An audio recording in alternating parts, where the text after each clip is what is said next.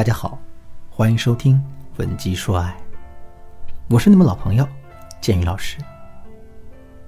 今天这节课，建宇老师跟大家聊一聊如何让男人乖乖听你的话。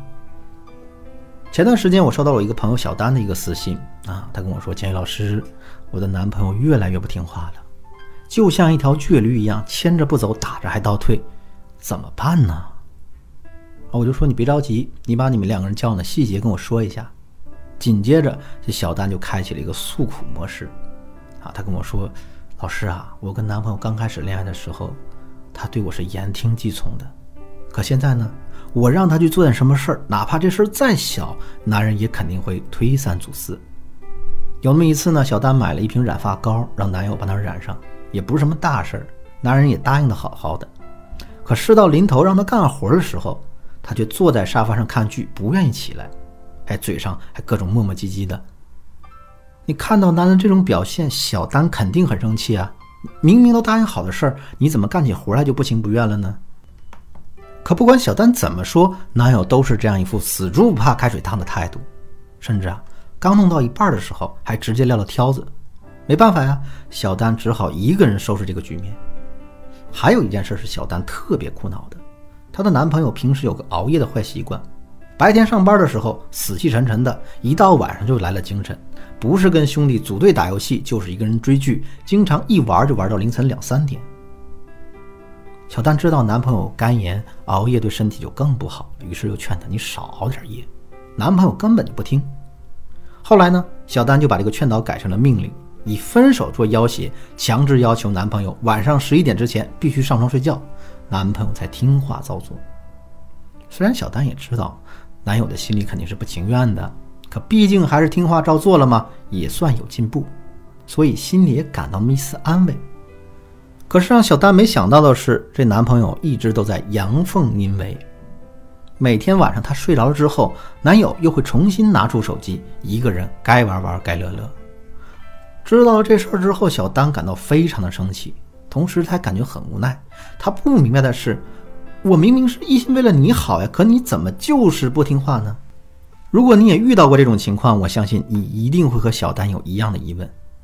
那么下面我就来说一说，为什么男人不愿意听我们的话，哪怕这个话是正确的。第一个原因，我们说的话没有触及到男人的利益。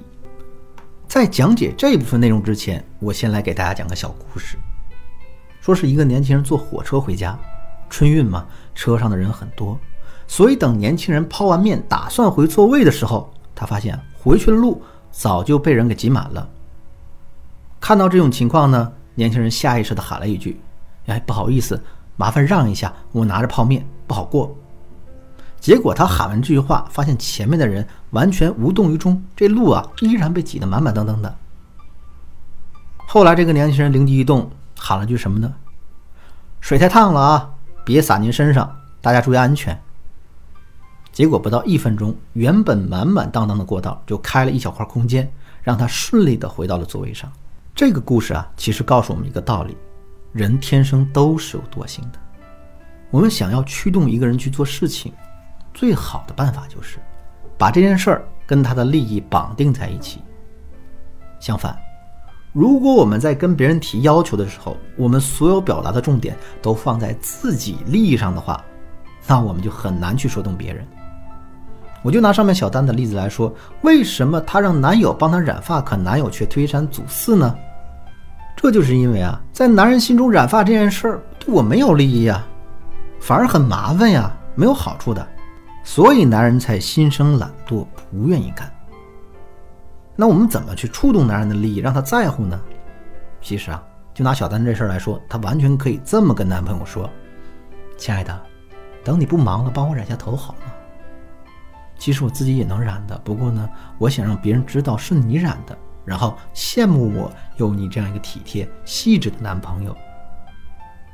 你这么一说，男人肯定会更容易答应我们的要求的。生活中类似的例子呢还有很多，比如呢，男人和你一起出去逛街，可临出门的时候他不想刮胡子，也不想洗头。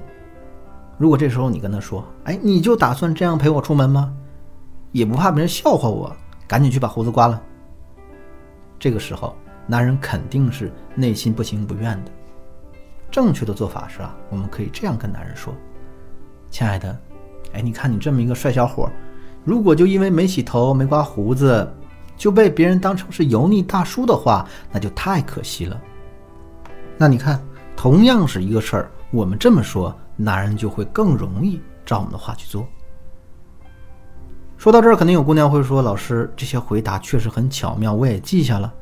可这生活中的对话场景实在太多了。”我怎么才能拥有组织这样语言的能力呢？其实啊，这些绑定男人力的话是有公式和技巧的。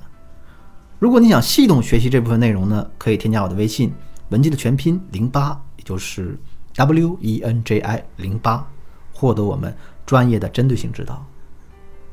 第二个原因是，我们提出的要求过高，超出了男人的承受范围。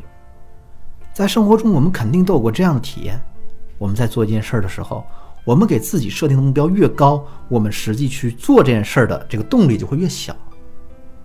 那我举个例子啊，假设上学的时候呢，我们有一门成绩不太好，每次考试及格都很困难。在这种情况下，老师跟我们这样说啊，你一定要好好努力，你争取下次考一百分儿。这时候你会是什么样的感觉呢？Are you kidding me？算我呢吧。我们肯定会认为老师是在开玩笑，是在挖苦我们，对吧？我们绝对不会把这事儿当真的。可如果老师跟我们说的是，下次好好考，我们争取考到及格，那这个目标，我们内心去完成它的动力就会强很多。那同样的道理，当我们去和伴侣提要求的时候，也要综合考虑一下他的实际情况是什么。我们要做到循序渐进。否则，我们所有的要求都不会有实际的效果。我还拿小丹来说，你看，男人平时玩游戏能玩到凌晨两三点，怎么可能一下子就变成十一点就睡的好青年呢？那小丹完全可以先要求男友呢，你每天熬夜不要超过凌晨一点，等到男人适应了，再把要求慢慢提高到啊，你在晚上十二点之前睡觉，最后提高到晚上十一点之前睡觉。只有经过了这样一个科学的过程，男人才会最终达成我们要的那个目标。其实啊，除了我们对男人的要求过高和没有触动男人利益这两个原因之外，还有一个很重要的原因，也会造成男人有一个不听话的一个结果。这个原因就是我们在这段感情中的框架太低，男人不重视我们，所以他不愿意乖乖听话。如果不巧你是这种情况的话，那情况就比较复杂了。因为男人已经失去了继续在你身上付出的欲望。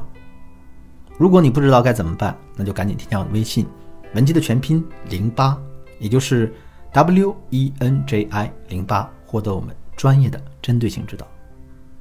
好了，今天的课程到这就结束了。我是剑宇，文姬说爱，为你一生的情感保驾护航。